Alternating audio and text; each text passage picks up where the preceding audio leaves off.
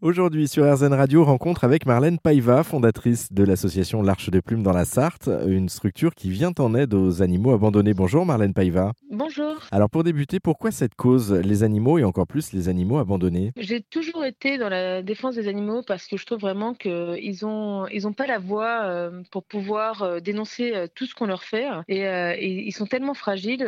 Moi j'ai toujours eu ce, ce, côté de protection envers les animaux parce que je trouve que voilà un animal n'a pas de mal en lui il n'a pas de méchanceté. Et, c'est vrai que les humains voilà, sont tellement cruels avec eux que j'ai toujours voulu les surprotéger. Et du coup, vous avez créé votre propre structure, l'Arche de Plume. ça vient d'où ce nom? Alors ce nom vient parce qu'en fait, on a eu un accident de voiture il y a quelques années avec mon conjoint et on a voulu partir sur les chemins de, Compostelle, voilà, marcher un petit peu pendant, pendant deux mois. Et juste avant notre départ, on a trouvé une minette abandonnée qu'on a appelée Plume.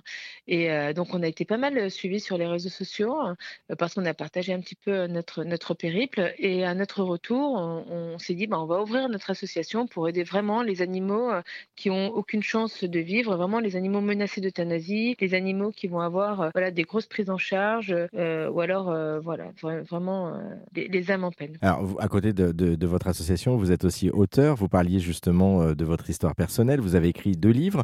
Ils parlent de quoi ces livres? C'est notamment, il y en a un qui parle de, votre périple entre guillemets, de de Saint-Jacques de Mon premier livre s'appelle Plume de Compostelle. C'est euh, toute cette histoire qu'on a eue euh, de l'accident de voiture euh, jusqu'à la rencontre de nos deux premières minettes qui s'appellent Plume et Mimi. Et puis tout, tout ce que le chemin de Compostelle a, fait, a fait pour nous. Parce que c'est vrai que quand on marche sur un chemin comme ça, qu'on soit croyant ou pas, on est complètement déconnecté de la réalité parce qu'on a juste un sac à dos et, et on, on, dort vraiment dans, dans, des auberges au fur et à mesure, mais on est complètement déconnecté de, de, tout ce qui se passe euh, dans le monde. Et, c'est vrai que ça nous a fait un bien fou. Donc c'est un petit peu, euh, le premier livre, c'est un petit peu tout, tout ce qui relate euh, cette histoire. Et, le, et, le, second livre, du coup? Alors, le second livre, j'en ai fait plusieurs. J'en ai fait, j'en ai fait six en tout. ah oui, d'accord, effectivement, je vais t'arrêter à deux. je suis en train de faire le septième.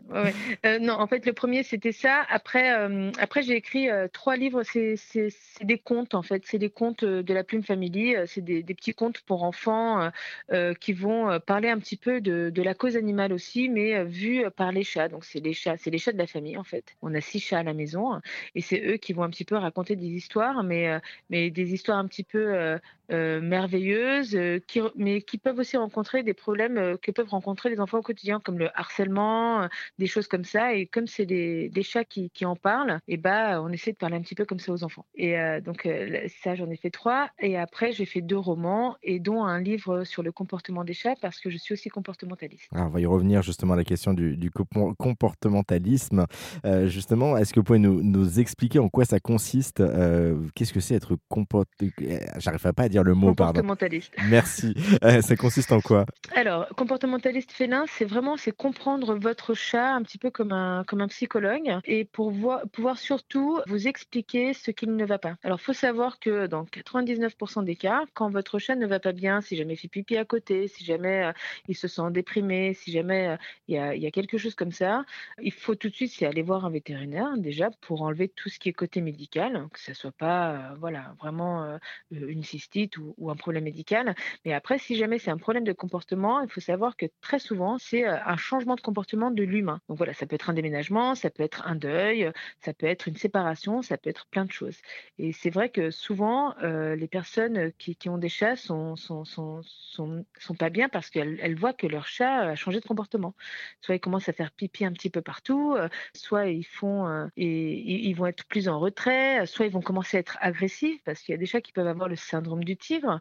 Voilà. Et voilà, dès qu'il y a un, changement de comportement, euh, moi je suis là. On essaie vraiment d'évaluer la situation, savoir quand est-ce que ça a commencé, qu'est-ce qui a pu provoquer cela, qu'est-ce qui n'a pas été dans l'environnement du chat pour ramener les choses un petit peu à la normale. Mais du coup, qu'on comprenne bien, c'est quelque chose que vous avez appris euh, ou quelque chose que vous avez comme ça en connaissance au fur et à mesure au contact des animaux euh, que vous avez appris comme ça ou, de manière formelle? Non, non, moi j'ai passé. Alors il n'y a aucun concours qui est vraiment officiel, mais il y a, pas mal de concours en France. Moi j'ai passé un concours euh, de comportementaliste, mais il y, a, y, a, longtemps aussi été aide vétérinaire pendant pas mal de temps à une clinique de Maison Alfort où j'apprenais aussi beaucoup de choses sur la psychologie des chats parce moi je suis vraiment une amoureuse des chats, et comment maintenir un chat, voilà, comment comprendre un petit peu le fonctionnement. C'est vrai que par exemple, si jamais quand, quand vous êtes en compagnie d'un chat qui veut qui, est un petit peu méfiant, si jamais vous allez directement sur lui, que vous allez le serrer d'un coup contre vous,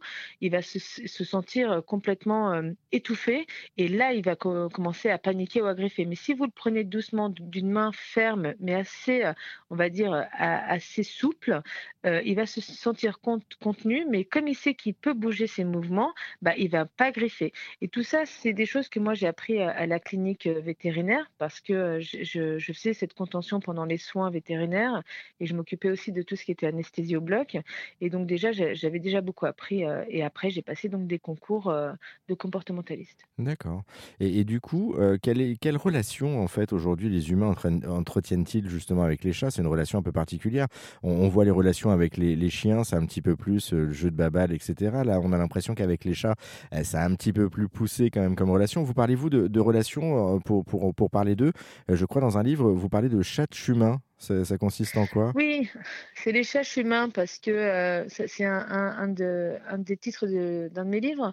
Parce qu'en fait, euh, il y, a, moi, je, pense, mais c'est moi. Euh, tous les comportementalistes ne seront pas d'accord sur ça. Donc c'est pour ça que je dis que c'est moi. Moi, je pense qu'il y a vraiment des chats qui sont vraiment des chats euh, qui aiment que les chats. Ils sont vraiment, voilà, il y a des chats qui aiment être avec des chats et, et les humains, ils les aiment bien, mais sans plus. Mais après, il y a des chats qui sont limite humains. Moi, j'appelle ça les chats humains. C'est des chats qui sont dépendants des humains, qui sont toujours en, quête, voilà, de câlins, qui, vont venir toujours vers nous dès qu'on va pas être là. Limite, ils seront un peu déprimés. Et, ces chats-là, c'est vraiment le, côté chat humain que moi j'appelle. Mais euh, c'est vrai que les personnes, euh, de plus en plus, ont vraiment une relation fusionnelle avec, avec leurs animaux, que ce soit les chiens ou les chats. Et, euh, bah, c'est un membre de la famille. Hein. Maintenant, c'est vrai que les animaux, c'est vraiment des membres à part entière de la famille. On les traite comme des enfants parce qu'ils apportent énormément. Il y a beaucoup de personnes qui se sentent seules et, rien que le fait d'être avec leurs animaux, mais c'est un bonheur total. Et, vous, vous avez combien justement de membres de famille Parce qu'on a, on a Plume, on a Mimichette, vous en avez d'autres Voilà. Alors oui, on en a six à nous. Et euh, là, actuellement, on en a neuf à l'association. Et on vit aussi euh, avec un chien, une brebis et un mouton qui vivent ensemble. Ils sont vraiment fusionnels tous les trois. Parce qu'en fait, on a sauvé euh, la petite brebis euh, quand elle avait euh, quelques semaines et, elle a pris le chien pour sa maman. Donc, alors eux, ils sont vraiment tout le temps ensemble. C'est les trois mousquetaires. Hein. Ils vivent ensemble. Et puis bah, après, on a des poules et, des, oiseaux qui vivent en semi-liberté. Ah, c'est génial. Ça fait une grande famille en tout cas. Merci en tout cas, Marlène Paiva. pour plus d'informations, si ça vous intéresse, rendez-vous sur la page Facebook de l'association L'Arche de Plume. Merci encore pour cet échange. Merci.